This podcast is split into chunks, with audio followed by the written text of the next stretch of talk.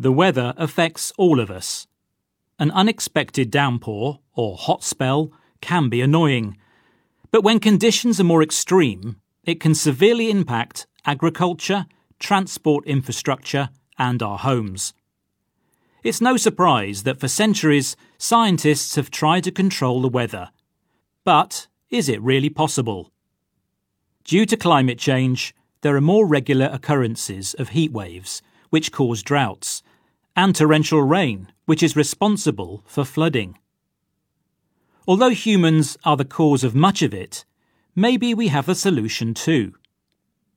For example, China, the UAE, and the USA are at the forefront of research into methods of producing rain in drought stricken areas. And some scientists are even thinking about investigating technologies which could cool the entire planet. It might sound like science fiction, but weather modification is nothing new. In the 1940s, scientists discovered that dropping particles of silver iodide into cloud tops made the tiny water droplets condense and could stimulate precipitation. That's called cloud seeding. This is a technique still being tested today with the aim of producing extra rainfall and, therefore, water for drought affected farmers.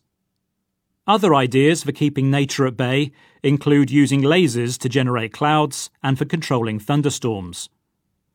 One idea involved firing laser pulses into thunderclouds in an attempt to suck out lightning in a controlled manner.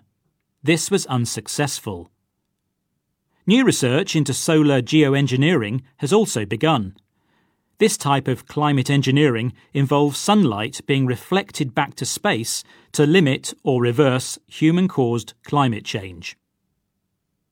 Despite all this ongoing research, there's no conclusive evidence that our weather can be controlled.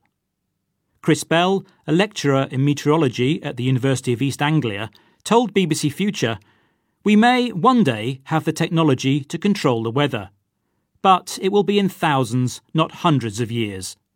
So for now, we still need to rely on Mother Nature to control our weather.